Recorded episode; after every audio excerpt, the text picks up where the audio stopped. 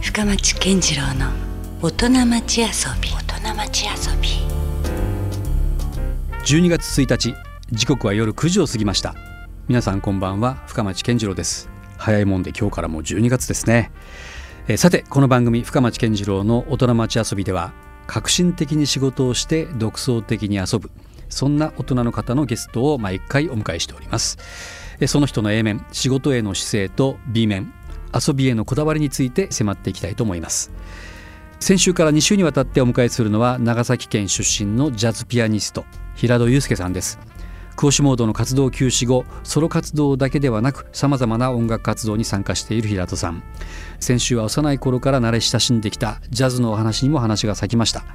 今夜は平戸さんのプライベートな面に迫ってみたいと思いますさあ、まあ、先週に引き続きね今夜もジャズピアニストの平戸祐介さんを、えーお供に進めていきたいと思いますが、まあなんだろうなこう感覚的には皆さんこうジャズピアニストってもうイメージはできると思うんですけども、まあ、どんななんか日常を過ごしているんだろうかというところでは結構謎だと思うんですよ。そうですね。まあ、もちろんそれは個人差もあって ねみんなが同じようなこう暮らしをしているとは思わないんだけども、はいちなみに平戸さんはどんなプライベートぶりなのかなっていうのをね、はい今週はちょっとはい探っていきたいんですけども、はい普段どんな感じなんですか普段結構早起きですね。早起き、はいお意外ですねですジャズの人ってやっぱねうん、夜っていうイメージが非常に強いよね、はい。よく言うじゃないですか。うんうんなんかこう深夜のもう1時2時うんにタバコ吹かしてたらこうメロディーが降ってきたとか。そうそうそう、うん、ないですね。ないないです。 はっきり言ったねないです。あそうなんだないです。んもうもうもううもう1時過ぎたらもうね眠くなってうんうんもう撃沈みたいな。それは何若い頃からそうなの大体若い頃ははうんねそれなりに夜更かしできましたけど今できないですね。 やっぱだって年齢的なものももしかしたらあるかもしれないですね。あったりするのはいえじゃあ基本何時起きるんですか基本6時半ですね。あ確かに早いねはい。それもルーチン的な感じもうそれはそうですね。毎日大体はい。まあうちあの息子いるんですけどう、んうんだいたい息子が7時半にあー投稿すなるので、ほどうんやっぱりほら週末とかほとんど入れない、家にいないことが多々あるので、うんうんうんだから平日やっぱ朝一緒にご飯食べたりとうかんうんする時間を持ちたいなっていう思いがあって、逆に言うとそこでしかあんあんまり子供とコミュニケーションできなかったりとかっていう感じなんですかそうなんですよねだからもううんう平ん日帰ってきたらもう子供の寝顔しか見れないみたいなね、ああそ生うか活なんではあまはあいそれもあってじゃあ早起きっていうのももしかしたらそうですねあるのかなはい、でうんあるしで、朝こう結構体を動かすあのジョギングもやってましてえーじゃあその子供さんとか送り出した後とかに子供の通学路と、んあの僕のランニングコースが、まあ、僕が合わせたそれに合わせたっていうのもあるんですけおど うおう大体一緒のコースを走っああのじゃあ通学一緒にこう自宅から出る感じそうです一緒に出ておうおうであの自分は、うん僕はうんあの、ね、もちろんランニングウェアで、うん息子は普通にランドセルからって、うんうんでそれがこう並走していくってい うな謎のおおへえそうなんだそうなんでまあでも仲良し親子やねそこはす、ねそうなんですうんだからもうおお友達の中では、うん平戸には変な親父がいるそれ結構近所でも有名な感じになってるんや、なってますね、うん確かにまあ普通そこでお父さんがあの毎朝アテンドするとかありえないもんねそうなんです普通の一般家庭ではねそうなんです。まあ、うん微微妙に距離持ってますよ。もうあ並走並走っていうか、うんね、なんかこうちょっと後ろから見守ってるぐらいなそうですね。うんそんな感じで、うんうんですね。はい。なるほどね、はいどどうなん先週だとね、うんうんまあほら親の影響がやっぱ非常に強かったっていう話があったけども、はい今お子さんに対しては、はい。そういう音楽的な英才教育みたいなの始まってるんですか、あのね、うん嫁から、うん、まあねピアノやってるから、うんまあ息子になんかやらせたいのも親心でしょやっぱりそそうなんですなんとなく、うんだからあ、あなたが伝えられるのはピアノでしょって言って、うんうんじゃあピアノ教えてって言って。うんピアノ教えたんですけどもののもう2か月ぐらいで、うんやっぱりダメなんですね、親子だ親子って難しいんですよね難しい教えたりするっていうのはねですね、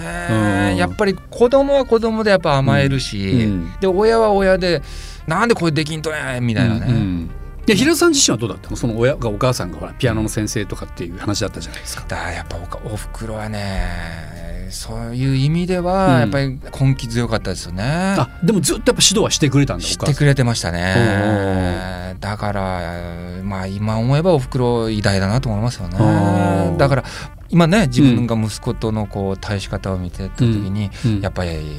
あれですね、うん難しいですよねなるほどね。それはまたあれかな親子ってのは息子さんかなそうです息子ですあだから同じこうと親親父と息子っていう関係性ももしかしたら難しいのかなそこのなんかね。ああそうですねうん だからもう5分も経たないうちに喧嘩みたいなねもうや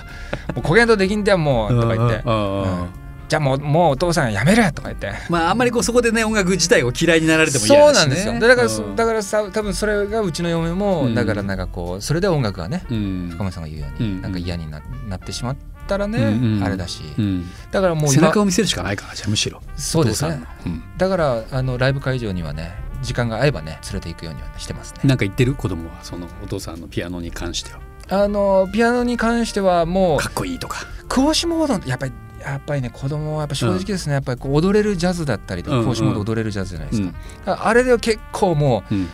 1時間2時間のライブでもこう「イエーイ!」とか言って聞いてるんですけあご機嫌になるんどやそうなんです、うんうんで今ソロピアノとかやってるじゃないですか、うんもう途中で寝てますねこ れ正直だなと思いますおーおーなるほどね、はいそこはもう子供はねもうはっきりしてるよね、そうですおね父さんだからって気は使わない気使わない みたいなはいそうですねなるほど、はいまあじゃあそういうちょっとこう子供との時間も朝共有しながら、はいそのなんだろうこう昼間の時間帯とかはどうなんですか昼間の時間帯はですね、曲を作ったりとか曲作りがやっぱり基本だったりはするんですかそうですで、うんだから朝ランニングするじゃないですか、うんうんでもう本当に頭がリフレッシュした状態で曲作りやるので、うんうんだから結構よくあるじゃないですかうん曲作って翌朝聴いてみたら、あななんだこれこれもう2か月前に作った曲と激似やんああはいはいそう作ってるやんって、うんうんそそういうダブりがないですねあもう割とこのなんだろう研ぎ澄まされてるからうん脳もそうなんですおーだからある意味ジョギングからの曲作りっていうね、おー流れがいいかなと思いますねへだえから曲,、まあ、曲作りはまあ毎日やってるわけではないので、うんうんだからまあ練習したり、うんうんあと音楽聴いたりとか、うっんていう時間に当てるようにしてますねなるほどはい結構それたっぷりと時間取ったりするんですかそういう時はそうですねあの、まあピアノ四六時中弾いてられるかっていうと、まあ、いろいろなねたくさんやらなもちきゃろんいけないことが、うんまあ、雑用多々あるので、うんまあ、時間区切ってますけどねなんかその趣味的な部分ってなんかあるんですかそのピアノ以外でなんかこうハマってたりするようなこととかあの僕あの草野球チームを持ってましてあまあ子供の頃にね野球かピアノかっていう選択があったけど今また改めてそうなんですよ野球もやってるんですかで僕一応あの、まあ、発起人で、まあ、一応監督という立場で応えそれミュージシャンチームミュージシャンチームですミュージシャンおう DJ チームチームで、なるほどはい、やっててうんだからクロマニョンっていうバンドの、うんありますよねジャズバンドのね、うんはいはいドラムのしげ君だったりあれ彼野球やるんですかやるんですよマジでもう細いですけどねなんかねそんな風にとても見えないそうだからアしスげリートには見えなかっそたうよなんですよししげちゃん参加してくれたりとうんうかんあとキーボードの匠君もはいあのチームだしへえそうなんですそうなんやであのピアニストの坪口正康さんだうんったりうとかんうんあのチームでうんはいど強いんですかそこそこあのねうんいやうんつ強いっていうかねその前にねあの練習がままならないっていうか 集まらないそうなんですうんうんうんだからももううぶ来つけシ本番ーみたいなそうなんですだから来シーズンうはん早朝あるじゃないではいはすいかそういうリーグがだはいからそそれにちょっと参加しようかななるほど、はいい、やでもそれ平戸さんはいいけど他のミュージシャンどうなんですか朝起きれないかもですね結構あれでしょダメな人いるでしょいますねねだから、 うん今はこうミュージシャン DJ 縛りでチーム構成してますけど、おうおうやっぱ一般のね方も入れてそうねやろうか本な当強くしようと思ったらねそうなん ですだからあの募集してますでもそれあれでしょ東京なんでしょ、東京なんですね、はいおうおうチーム名は何かあるんですかえっとビッチェツブリューっていうあ来ましたねマイルこれマイルスからやっ ぱそうなんですえらいなんか野球チーム名らしからぬ名前がそれちゃんとじゃあそういうユニフォームもあるのビッチーズブリューの、はい すごいねそれあるんですよおうはいちょっとかっこよさそうな感じですねそうなんですあのフェイスブックの、うんもうもうもうずいぶん前にアップあの投稿したので、うんもう掘り起こさないと多分見れないと思うんですけあど本当、はいへえそんなのもじゃあちょっと皆さん興味があったら見てほしいですけどねそうですねじゃああの音楽以外ではもうやっぱり野球なんかなそうですね野球ですねあうんの野球観戦も大好きなんで、あ本当なんか特定のチームとか応援してるんですか横浜 d n a ですああ横浜なんだ、はい、今年はね、うん CS 行ったんですよクライマックスシリーズ そうだったっけ初俺もちそょうっなんとあんですまり詳しくないんであれですけどそう行っておうおうそうでひ広島に最終シリーズで負けて、日本シリーズを逃しちゃったんあですそうけどかそうかそうなんです今年はねやったんですよ、横おうおう浜はい、あまりあまり興味持たれないんですけどね でき玉川ポルタでのうんライブでも、うんそれまず熱く語ったんですかそう熱く語ったらもうみんなシーンみたいな、で語れば語るほどためにちょっと聞いていくみたいそうドツボにはまるみたいなな おう じゃでは次の曲ですみたいな感じで、なるほどねはい、まあでもね、まはあ、いそういうやっぱりなんですかこうはい野球でまたちょっとリフレッシュじゃないけどもまたこうね、はいうん、全然また違うじゃないですか音楽とは。そうですねねなので、あのまあ、そこでリフレッシュしたりとかはしてますね、うんうんはい、なんかでもいいね悠々自適な感じはありますねなんか。そうですねだかうんらあんまりこうギスギスしたくないっていうかね、うんそそういうのはありますね、うんはい、だから20代から30代、うんね、30代から40代ってうん結構自分なりにはもうんうもうなりふり構わずんガーッやってきたんで、うんだから40代からは本当にこう自分がうん本当にこうやりたい、うんチャレンジしたいということにとことんチャレンジしてで50代ではなんかこうもうちょっとね素敵なね時間を過ごせたらいいなと思ってねなるほどまたこれから頑張ろうかなと思ってます、うんはい、さあ、まあ、引き続きね平田さんとお話をしていってますが、はいあのこれジャズ以外とかで聴いたりする音楽ってありますジャズ以外では、えーソウルだったり、うんうんあのまあ、もちろんヒップホップだったり、うんままあつながるものかなどちらかというとねそうですねんうんはいうんあ、聞きますね。あその辺は結構じゃあ隔てなくというかそうですね、割と掘り下げて聴いてる方なんですね、はいで、も基本的にはやっぱこう古い音楽が 大好きですね。やっぱこうグッとくるというかそれはまあちょっと僕もちょっと同じようなとこあるんですけどねそうですようね、ん、あんまりじゃあこうロック系はハマらなかったんですね。ロック系はね、なんつうんですかねあの、うレッドホットチリペッパーズはすごい大好きで、あーはいはいうんまあ、世代的なのもあるかもしれんしね。そうですね、うんうんまあ、もうベースのうねり具合とか、はいはいまあ、ちょっとねファンクだったりなんかね、まあ、いろいろやっぱ彼らもミックスされてますからねそういろんですな要素がね。うんはい、は好きでしたね。まああのねいろんな今トライはしてるとは思うんですけれども、ええやっぱりどうしてもこう敷居が高い部分って正直あるじゃないですかジャズって。はい、例えばじゃあジャズのライブハウスだったりジャズ喫茶にしてもねうんなかなかこう一元で飛び込めるようなうん雰囲気のとこってそうそうないですよね。ないですね。福岡にももちろんそういうスポットいっぱいあるしでも全然入ったら入ったでね、うん意外となんなんじゃないんですけど楽しめるんですけどそねうですねでもなかなかその一歩の勇気が出ない場合があったりするんですけども、うんどうなんですかねこう時代的にはもう今やもうそこだけのものではないと思うし、うんいろんな場面でねうん音楽っていうのは出会える。うんだから今まではそのえここで生演奏が聴けるのっていうようなとこでもなんかだいぶこう広がってきつつある感じはするんですよね、うんだから音楽のなんかその産業としてはなかなか今立ち行かなくなってる側面もあるんだけれども、うん一方ではまあいろんな場所でねはい音楽っていうのが生々しく展開していっているなっていう中で、うん実はつい先日はいあの大分県の中津市にあるお寺善隆寺というところで「寺ジャズ」というねイベントがありましてはいこちらに出演されたんですよね。そうなんですよあの本当に素敵な空間で、うん田んぼっていうかねもう本当にもうゆったりしてるところに一個ね山寺みたいな感じなんですか。山寺山寺な感じではないよね、うんあのいや本当にね田んぼはうん本当にこう平地だよね、まあ平地自然豊かなとこではあるんだけども平地のとこなんですね。はいうんでそこにドーンとねうん善隆寺っていうお寺がね素敵なお寺がありましうて、んうんそこであのシンガーのバードさんと一緒にねライブやってきたというどうでしたそのお寺の空間っていうのは。僕もお寺でライブやる時には、うんあ何回かやったことはあるんですか。そうなんですよね、あの長崎でも結構お寺多いじゃないでうすんか、いっぱいあるよね。はいうんでそこでジャズお寺でジャズライブっていうのは経験してきた、まあ初めてじゃなかったんですけどね今回ね、うんなので要は仏様いるじゃないですうか、んうんドーンっていって、本殿でライブやってたんですけど、は仏様を後ろに使えるような感じで、い。うんバードさんとおー背を向ける感じでうすんね、うんでライブやって、うんだからなんかリハの時から仏様にこう背中をまあ要はお尻ですよね、まあそっか。お尻を向ける感じで、あのライブやってもいいのかなって、うんなんかこうなんかこうちょちょっとちょっともどかしういんざわざわっと。ざわざわっとした部しな分ががあらりながらうんうんライブやったんですけど、うんだけどやっぱやった後は、うんすごくなんかすがすがしいむしろこう五行じゃないけど見守られてたんじゃないですかこうかもしれないですね後輩のように そうなんだから、 うん今まで歴代のお寺でライブやった時には、うん要は仏様をうんこう正面にこう見るような感じで、あむしろ向かってたんだそうだ向かってたんででそれになんか仏様に聞いていただくみたいな感じでライブをずっとやってきたので、うんだから初めてだったんですだだから仏様が後ろにいてでライブやるっていうかね、まあ、ある意味見えないパワーもらったんでしょうね、かもしれないねだからなんかその見守られてる感がうん、きっとあったんじゃないですかねねうん仏さんだってやっぱりその音楽気持ちいいと思ってたんじゃないですかねそういうねいやもうそう言ってもらえればね、うんまあ、まあ仏様言わないですけどね、うんまあねはい語りませんがそうですね伝わってくるものがあったのかなでねあとねこのバードさんもはこれねあのーまあ余談になりますけどはいまあ三浦淳さんの奥様じゃないい、ですそうでかすねであの三浦さんがおっしゃってたのがはいなんかそのバードさんはすごくこう仏顔だとなんかこう、はいまあはいまあ、ある種のこう仏像、まあ、うんうんうん菩薩のようなね、はいはい顔をしてるところにこう惚れたみたいなことをなんかで僕見見たか聞いたかした記憶があったんですよだから多分すごいハマったんじゃないですかバーズさんとかお寺っていう空間には。あーなるほどねうんうんいや今日ねあの、う主催うのんうん自覚光子さん、ははいはいまあ、僕も、ね、ご存じ上げてますいが、後ろに自ね覚さあんの、はい見られてますけうど、んうんでもいやそれで選選んでないよねあのバードさんがちょっと仏がお宝っていう理由じゃないよねないよ ねじゃないよねうん、まあたまたまかなそこはねなんて言ってるか聞こえんし、聞こえない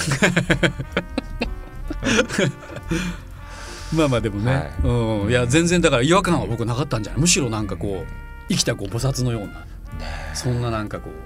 確かにね、うんバードさんと演奏してる時って、うん彼女の方が僕より年下なんですよ、うん、でもあるんですけどんだけど彼女と演奏してる時は何かこう包まれる何かを感じるんですよ、なんか彼女ってあるよねそういう慈愛に満ちたというかあります雰囲気ってね、はい、うんだからライブしててもなんかすごくなんかこう安心感というか、うん、それがあるんですよね、まあもともとあれですよね確かこううんコラボとかしてたりした、まあ、バードさんとのコラボレーションはうん5年前ですかね、うんあの僕自身の名義で「スピークオンワーズ」というアルバムを出しまして、うん、そこでバードさんと初めて、あそこで出会いだったんですね、はいうんコラボレーションして、はいそれからまあ断るごとにというかちょいちょいやってるんですか一緒に、そうですね、うんあのーなんかこうイベントだったりとか、うんピアノ、まあ、それこそもうピアノと歌だけでとか、うん結構比較的こう小さい編成で、うん、あのライブは一緒にじゃあそれはやもうったりしてますね通面というかあのもうピアノプラスボーカルオンリー2人だけでやった感じなんですかやってるるライブもあるし、まあ、うんベースとドラムがいたりとか、うーいんうなるほどね、はいうんまああのあとそれからワークショップなんかもやってるんですよねそうです「リットーミュージック」の「キーボードマガジン」っていうね、うんあの雑誌があるんですけれども、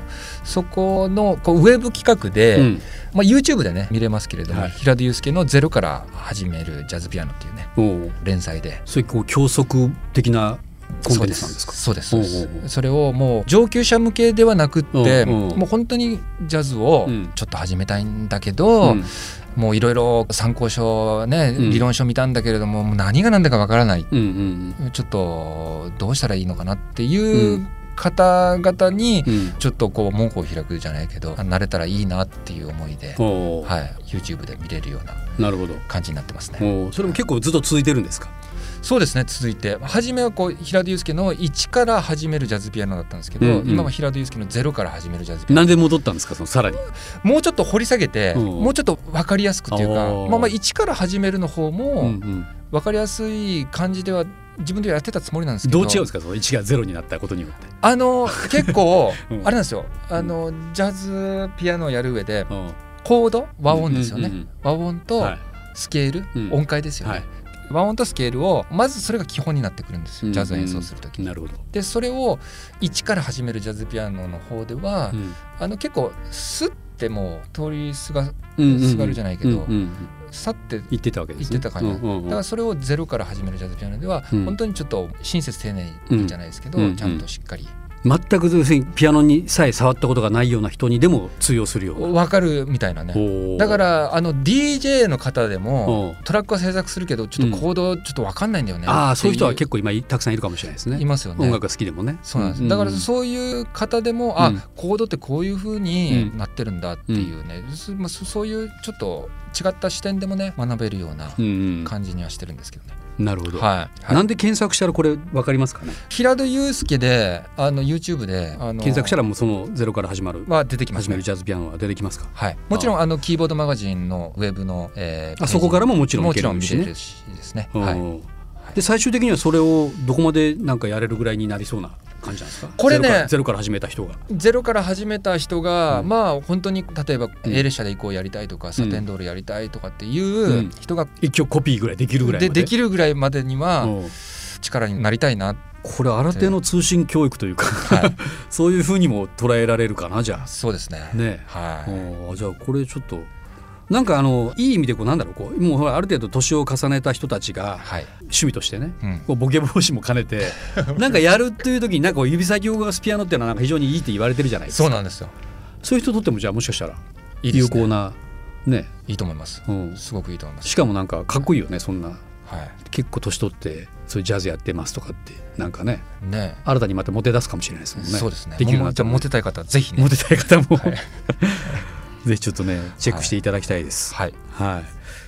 まあねこれからの活動も非常にこう気になるところではありますけども、はい何かこうこれから予定している活動っていうのはどんなものがありますか、そうですねまだオフレコなんですけどあオフレコっていうかもう、オフレコでもこれで言ったらもういちいちオフレコじゃないですよね思いっきりもうオンエアされますけど、そうですよね、はいあの来年ですね、うん自分個人の平田祐介としてのうんアルバムをね、あまたソロアルバム続いて、はい、今回はピアノ1台だけではないですおねおはいはいあの本当になんかこういろんないろんな要素を入れてやりたいなと思ってますんで、うんだからもう完全にそのボヤージュから振り切ったアルバムを一曲作りたいなと思まってますんで、あ、ある種前作をじゃあちょっとまたより進化させていったような、そうですね作りたいなと思って、うん今いつ頃届きそうですか我々のはいところには、あもういち早くもう深町さんにお送りします来年のじゃあ春ぐらいには届きそうですかあのずそれは春前っていうかもう、ね雪解けのシーズン頃にはもあうあのお届けしたいなとじゃあもうもう間もなくレコーディングに突入するぐらいのじゃあそんな感じなんですねいやもう本当あのそれぐらいの勢いでねジョギングをしてジョギングを して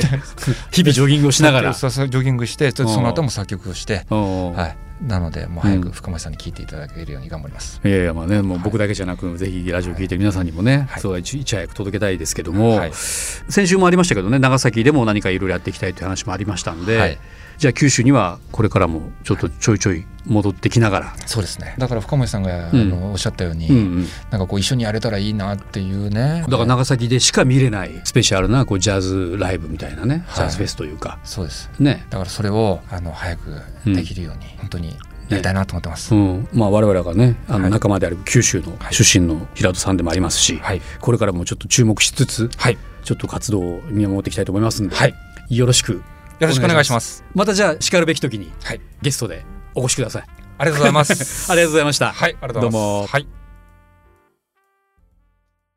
Love FM Podcast. ラブ f m のホームページではポッドキャストを配信中スマートフォンやオーディオプレイヤーを使えばいつでもどこでもラブ f m が楽しめますラブ FM.co.jp にアクセスしてくださいね Love FM Podcast.